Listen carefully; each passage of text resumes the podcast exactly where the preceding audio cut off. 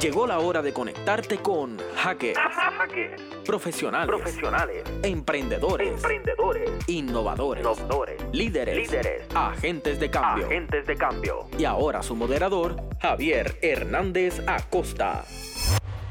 Saludos a todos, bienvenidos a otra edición de Hackers, aquí desde la Universidad del Sagrado Corazón, desde la plataforma de Radioactiva, eh, radioactivapr.com y sagrado.tv, donde están todos los episodios del programa. Y en el día de hoy recibimos un colega del oeste, el doctor Ubaldo Córdoba, catedrático eh, de la Universidad de Puerto Rico, eh, recinto de Mayagüez, y asesor de la rectora en asuntos de, de investigación e innovación y labor creativa. Ubaldo, es un honor tenerte aquí en Hackers. Javier, yo estoy súper contento, así que gracias por la oportunidad. Qué bueno. Y bueno, siempre estamos tratando de, de conocer y compartir con, con, profesionales que de alguna manera están allá afuera generando innovación, eh, tratando de, de, hackear estructuras y, sí. y, modelos que a lo mejor no, no funcionan como, como, deberían en todos los contextos y eso es lo que hemos hecho en, lo, en los últimos meses.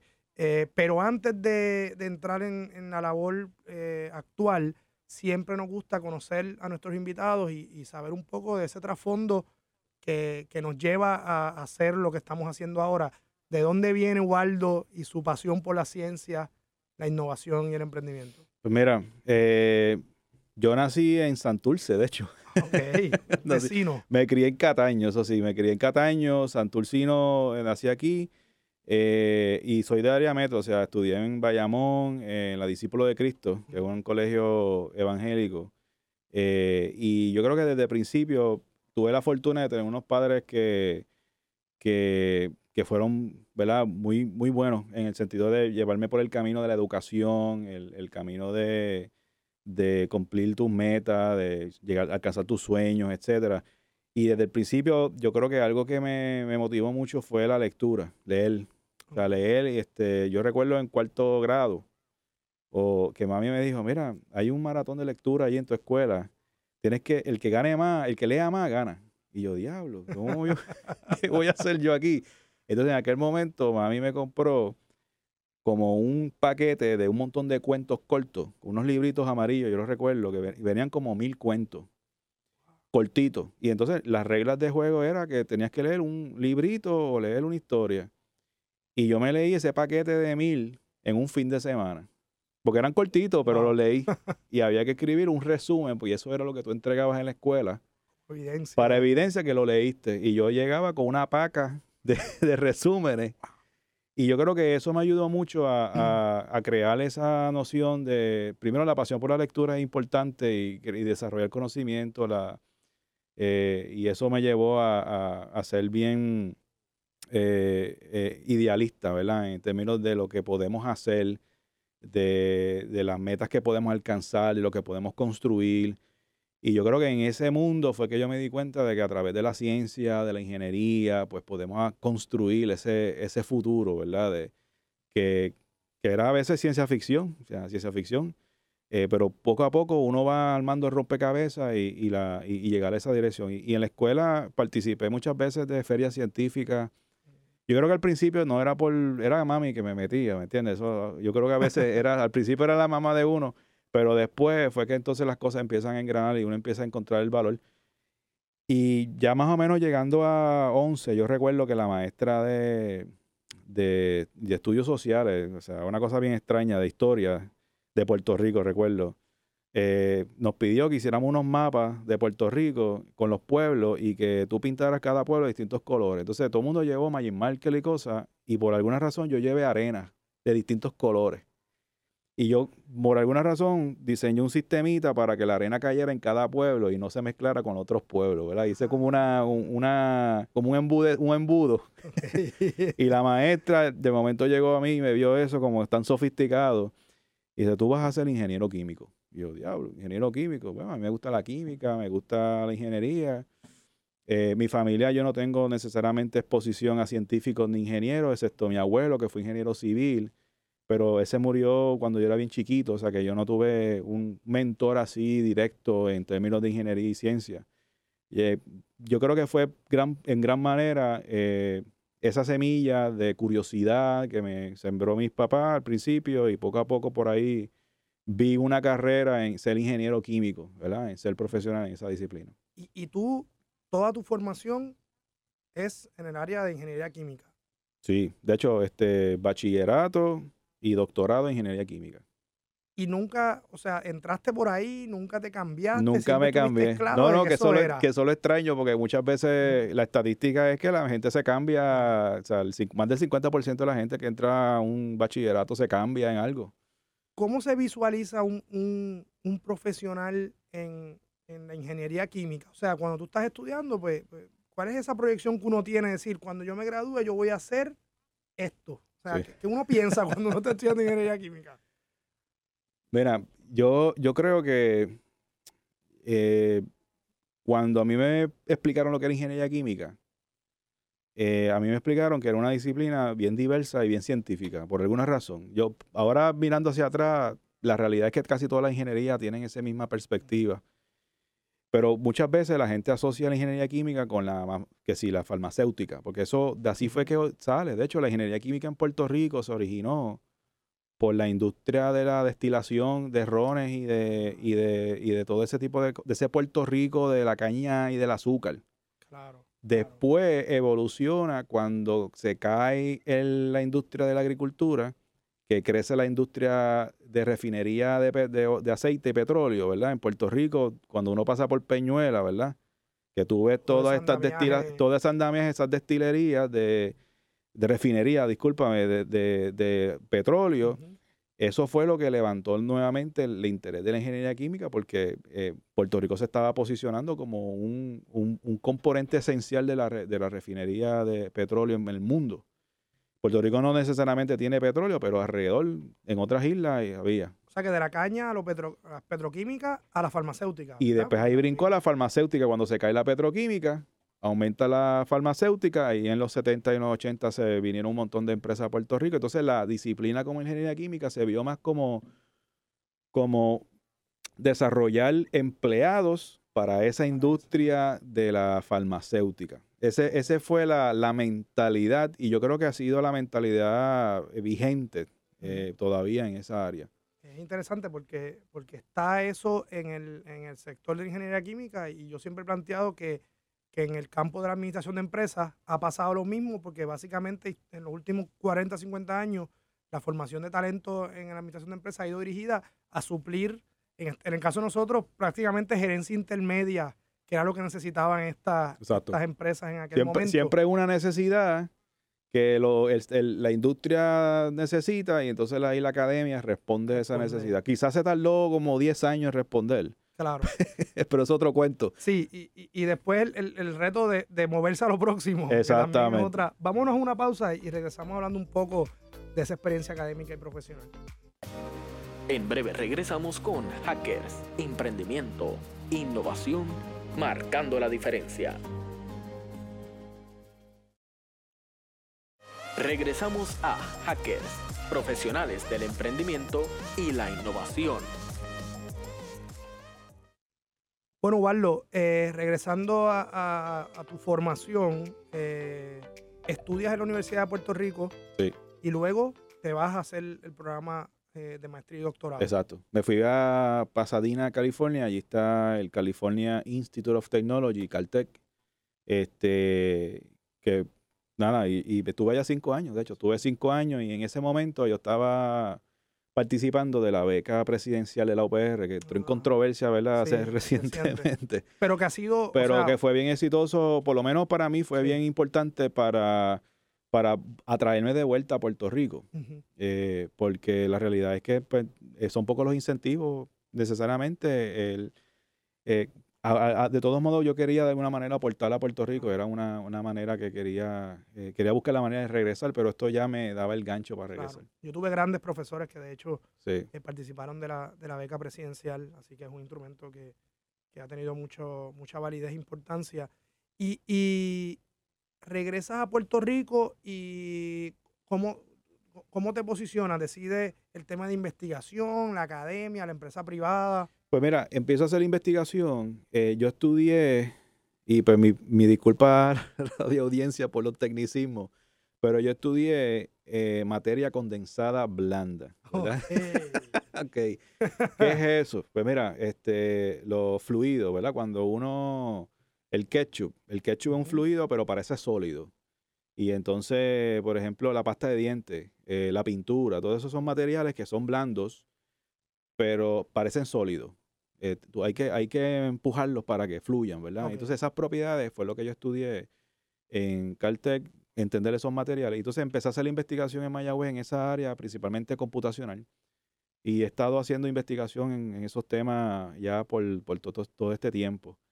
Ya llegó, llega un momento que entonces yo empiezo a encontrar unas áreas de oportunidad donde yo puedo llevar los conceptos teóricos que desarrollo en mi investigación eh, a cosas más prácticas. Y, ahí empiezo a explorar lo que es diseño de producto, ¿verdad? Inclusive, pues, ¿quién dice, ¿cómo se diseñó la pasta de dientes? ¿Cómo se diseñó el ketchup? ¿Cuál fue el pensamiento detrás, la ingeniería detrás de poder llegar a ese producto? Y ahí fue que me em, empiezo a interesar un poco por la parte de innovación desde mi perspectiva como investigador.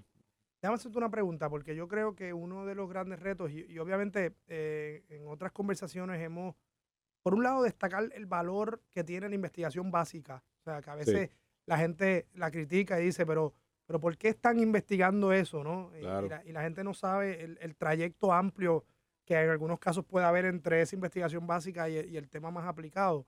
Eh, pero, ¿cómo, ¿de dónde surge una inquietud personal de tú, porque no todos los científicos hacen ese puente entre su investigación y algo tan concreto como lo que acabas de decir de diseño de productos. sí. No, no, todo el mundo lo hace. Y, de hecho, yo, yo no yo no pretendo ser el experto en, diseño de productos tampoco, pero para mí fue una oportunidad de, eh, o sea, sí, mi área de investigación es bien teórica, matemático y, computacional. O sea, yo no tengo que salirme de esa caja. No tenía que salirme de esa caja. Pero por alguna razón, eh, yo soy científico y yo tengo un contexto social y tengo un contexto histórico en un lugar que estoy, ¿verdad? Y entonces, pues yo, todo lo que yo hago quizás tiene relevancia eh, en, el campo de, de, mi investigación a través de las publicaciones y eso quizás algún investigador en China o en Japón lo lee. Y eso está fantástico y, uno recibe ese reconocimiento, pero... Eso es parte de la labor académica. Eso es parte de la labor académica como investigador, ¿no? Y, uno va a presentación, a darle a conferencia, a dar presentación, etcétera, pero, pero faltaba, faltaba ese componente donde yo pudiera aportar eh, innovaciones y conocimientos en, en Puerto Rico, ¿verdad? Y entonces ahí es que empieza la inquietud de, ok, yo, yo sé que hay cosas de mi investigación que no necesariamente los puedo llevar a algo tangible y que tenga impacto económico o impacto social. Y entonces ahí es que viene mi inquietud de ver cómo yo puedo envolverme en áreas de innovación. Y, y, em, y empezó, de hecho, como, como una idea que empecé a flotar en mi mente, que no comenzó a coger tracción hasta que el ecosistema de innovación en Puerto Rico y de emprendimiento empieza a coger visibilidad. Y, y, aquellas personas que están en el área de desarrollo económico, economía, especialistas en, en ecosistemas, pues, eh, pues Puerto Rico en los últimos cinco años ha, cogido velocidad en el área de, en el área de emprendimiento y en el área de innovación y ha empezado a crear activos y programas, etcétera. Yo creo que eso fue lo que me, me motivó a mí entonces a ver cómo yo podía insertarme dentro de este mundo. Eh, y cómo yo podía contribuir, ¿verdad? Dentro de ese mundo. ¿Y qué se encuentra Ubaldo cuando, cuando quiere, eh, cuando tiene esta inquietud y quiere moverse a, al, al, a, esa, ese sentido quizás de aplicación de, uno, de unos hallazgos y de una, y de una labor creativa? Eh, en, en temas de, de, la infraestructura, del apoyo que existe o no, o sea... Sí, mira, Mira, hacer la investigación en la Universidad de Puerto Rico es bien difícil. es bien difícil. Este, porque no es algo que históricamente estaba en el DNA de la universidad. la universidad es muy buena enseñando. Y la Universidad de Puerto Rico es muy buena enseñando. Y ha sido muy buena en perfeccionando eso por más de 100 años. La investigación eh, ha estado como un complemento a esa actividad. Y y entonces, pues yo vengo de una escuela bien diferente a esa, a esa realidad, y es que yo veo la investigación como una manera de aprendizaje activo y dinámico. O sea que no, para mí no es sustituir, eh, para mí no es una cuestión de dos cosas diferentes. Para mí es cómo yo aprendo haciendo. A través de la investigación yo puedo desarrollar esas destrezas y eventualmente eh, cuando uno habla con compañías, inclusive con el mismo empresario, las destrezas que están buscando son las mismas destrezas de, mira, de pensamiento crítico, de cómo, cómo resolver problemas complejos, creatividad, trabajo en grupo, comunicación. Y esas son cosas que, que no necesariamente se aprenden si yo estoy apuntando, haciendo anotaciones en una pizarra o poniendo unos PowerPoint y ya ahí se acabó en un salón de clases. Hay, hay que pasar por un proceso de hacer. Eh, y entonces, pues, todo eso se conecta con, si yo quiero fortalecer la investigación y yo quiero que la investigación se convierta en un activo para desarrollar innovaciones y que esas innovaciones tengan valor comercial, ¿verdad? Y ahí tú sigues el pipeline. Y que esa innovación comercial se quede en Puerto Rico y que genere empleo y que ese empleo genere actividad económica y que eso multiplique, ¿verdad? Y ese es el efecto multiplicador pues por algún lado uno tenía que comenzar a hablar del tema, ¿verdad? Sí, vamos a hacer una pausa y cuando regresemos eh, hablemos un poquito de, ese escenario que ahora tienes en la universidad, porque veo que me has hablado de el tema, primero hay un tema de, hackear la profesión en la medida de esa orientación hacia la innovación, que no tiene que estar siempre, pero, pero siempre es positivo que haya un segmento de la comunidad científica que esté pensando en esto. Y acabas de plantear el tema de hackear eh, la experiencia en el salón de clases en la medida en que la investigación no es un conocimiento más y es una manera de provocar esas competencias que, necesita eh, el, egresado. Y ahora, cuando regresemos, hablamos un poquito de la institución, ¿no? Eh, como, como posible motor de innovación en, el país. Regresamos en breve. En breve regresamos con Hackers, Emprendimiento, Innovación marcando la diferencia. Regresamos a Hackers, profesionales del emprendimiento y la innovación. Bueno, Waldo, regresamos. Eh, y ese, ¿verdad? ese trasfondo que hemos venido hablando te han llevado a asumir un rol en el área de investigación, innovación y labor creativa en la universidad buscando generar algunas, algunos cambios y, alguna agenda. ¿Podríamos, ¿Podrías hablar un poco de, en qué consiste ese nuevo rol que tienes dentro de la universidad? Sí, mira, hace, hace como tres años yo estaba coliderando un proyecto que se llama Pathways to Innovation en el recinto de Mayagüez, eh, junto a colegas de, de, administración de empresas. Ahí te puedo mencionar a la doctora Moraima de Hoyo, José Vega, que son colegas, y, y otros más también de ingeniería y de otras disciplinas. Eh, y entonces gran parte de nuestro enfoque era cómo yo, cómo yo incentivaba o creaba entre los estudiantes una mentalidad emprendedora. Este, yo podía haber hecho la pregunta distinto, yo podría haber dicho cómo yo creo eh, desarrollo económico, cómo yo creo empresa. Y, y entonces eh, toda la narrativa y todos los esfuerzos podrían haber cambiado, pero nosotros empezamos por ahí porque como educadores, donde nosotros podíamos ser efectivos era en desarrollar actividades académicas de, todos los niveles, donde la persona encontrara su, en su, su, pasión y que pueda ver en esa pasión la oportunidad de emprender. Independientemente de lo que esté estudiando. Independientemente de lo que esté estudiando. De hecho, el programa era para ingeniería solamente y nosotros nos fuimos across the board. Eh, y mira, si tú eres de ciencias agrícolas, estudiante de agricultura y estás interesado en agricultura sustentable, ¿cómo tú puedes emprender en ese sector?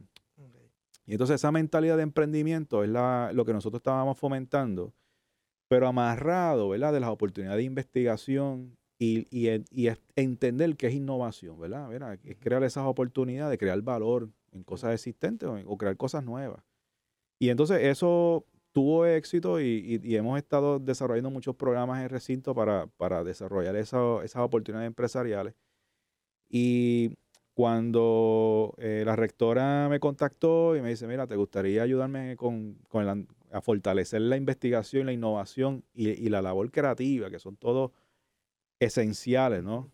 Eh, pues yo decía, vamos a meterle mano. Eh, y, y, hemos estado, ¿verdad?, mirando las oportunidades que hay en el recinto para fortalecer estas áreas hay muchas de ellas que, que, se que dependen muchas veces de los procesos administrativos y cosas así que hay que mejorar, pero, pero la, gran, la gran misión que yo tengo con muchos otros colaboradores es cómo yo eh, envolver a toda la comunidad universitaria y entender el valor que tiene toda esta actividad.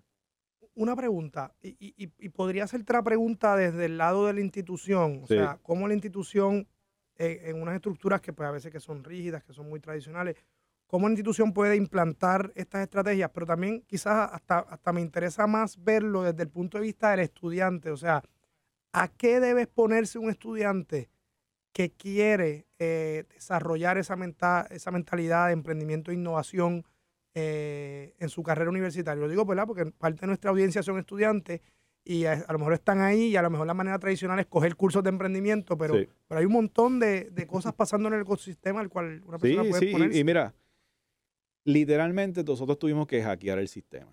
O sea, eso... por eso estás aquí. Por eso estoy aquí. o sea, no, no y estaba compartiendo ahorita contigo que nosotros, eh, nosotros no estábamos interesados en, cambiar el viejo sistema.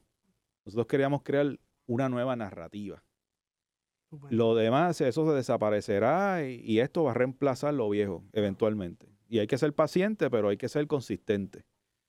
Y nosotros entendimos de que la experiencia de emprendimiento, eh, que es fundamental, y, se llama, y de hecho es la, es la pega que conecta a la gente creativa, los, investigadores, es lo que pega a todo el mundo en una, en una misión consona con las necesidades que tiene Puerto Rico, ¿no?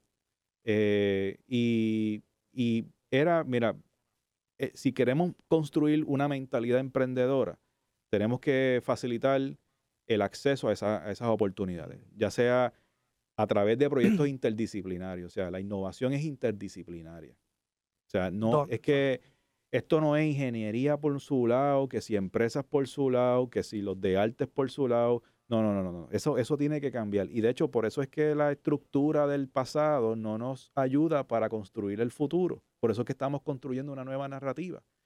Porque si, el, si lo que necesitamos son personas y competentes con alta creatividad, con la capacidad de resolver problemas complejos, con la capacidad de poder tener inteligencia emocional. Eso no se alcanza en, en los silos de los departamentos, ni en los kioscos, ni nada por el estilo. Eso es todo interdisciplinario. Y entonces pues, empezamos a crear programas y actividades donde todos somos iguales. Y a mí no me importa si tú eres de ingeniería, a mí no me importa si tú eres de empresa. No, no, no. ¿Cuál es el problema que queremos resolver? ¿Cómo lo, y, y lo que tú puedes poner sobre la mesa es lo que importa.